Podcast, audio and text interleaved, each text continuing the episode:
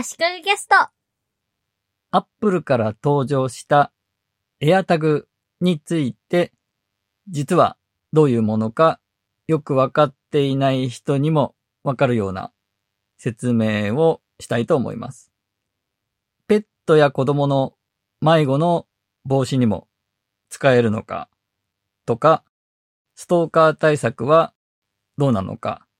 についても触れたいと思っています。この AirTag ですが、紛失防止タグとか、忘れ物トラッカーとか、落とし物トラッカーとか、いろんな呼ばれ方をしていますが、例えば鍵にキーホルダーのようにつけておけば、どこに行ったかわからなくなった時に iPhone で探すことができたりするというデバイスです。物がどこにあるかを探すものなので、GPS とかが入ってるのかと思う人もいると思うんですが、GPS は入っていません。Bluetooth で iPhone とつながるようになっています。Bluetooth の有効範囲は10メートルくらいなので、基本的には家の中でどこかに行ってしまったものを見つけるための装置ということですね。家の中でエアタグをつけた鍵がどこかに行ったという場合、iPhone から指示を出して、エアタグから音を鳴らして探すことができます。また iPhone 11か12、11か12なら正確な場所を見つける機能で AirTag の場所まで iPhone が誘導してくれます。これは画面の中に矢印が出てきて、その矢印に沿って移動して見つけるみたいな感じのようです。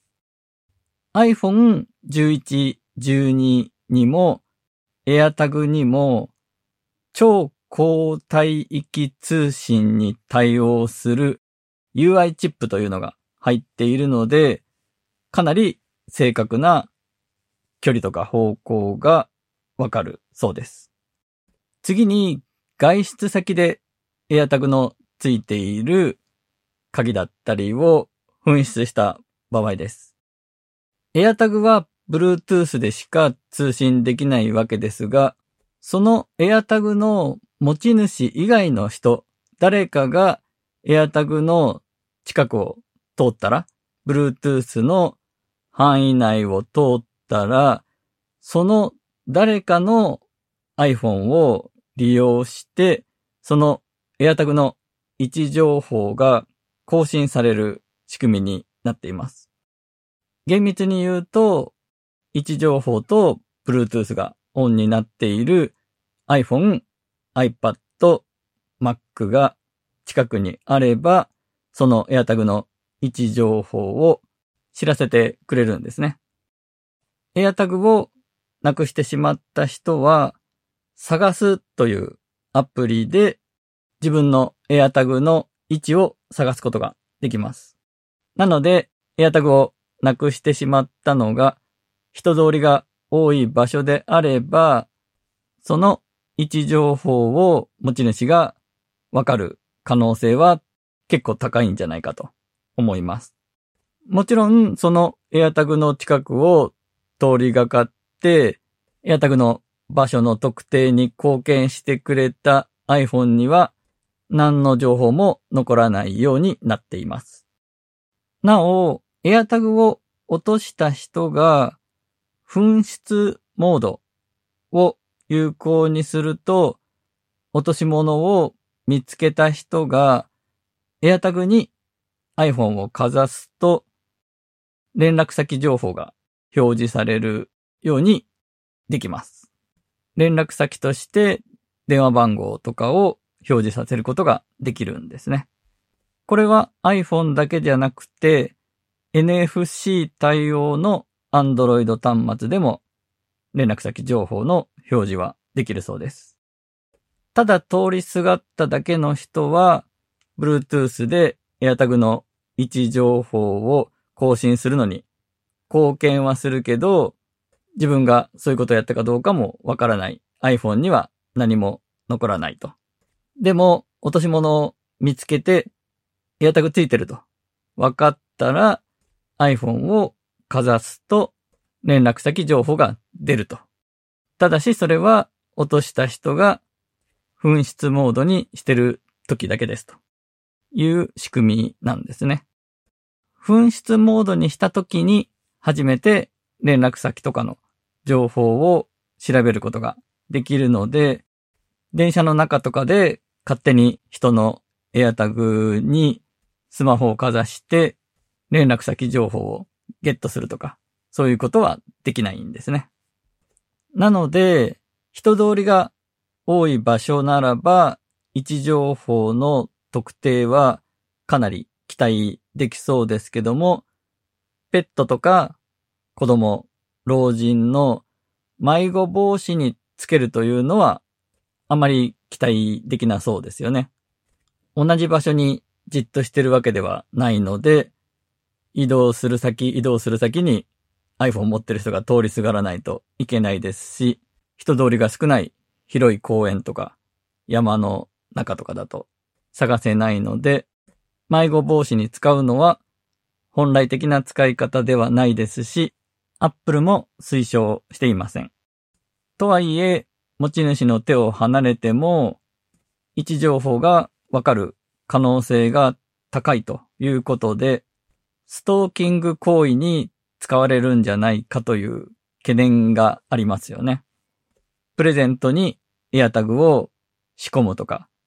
カバンなどにこっそり入れるとかして、その人が今どこにいるかをストーキングするとか、自宅の位置を突き止めるとかですね。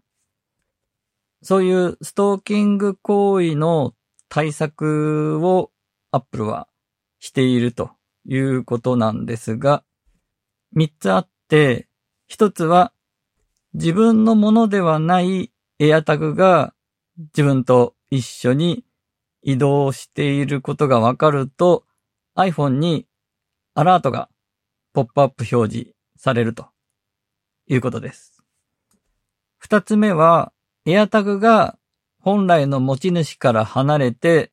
一定期間が経つとエアタグから音が鳴るということです。そして三つ目は、すべてのエアタグにはシリアル番号があるので、事件などが起きた時には裁判所命令を提示することで、アップルから所有者の詳細を取得できるということらしいです。ただ、この対策はあまり有効ではないよねと、検証した人の記事などから言われています。まず、自分のものじゃないエアタグと一緒に移動した場合に、iPhone にアラートが出るという機能ですが、これは移動してる途中とかに出るんではなくて、自宅に着いた時とか、頻繁に訪れる場所に到着した時に表示されるらしいんですね。でもこれ、家に着いてから通知が出たのでは遅いですよね。自宅の位置情報が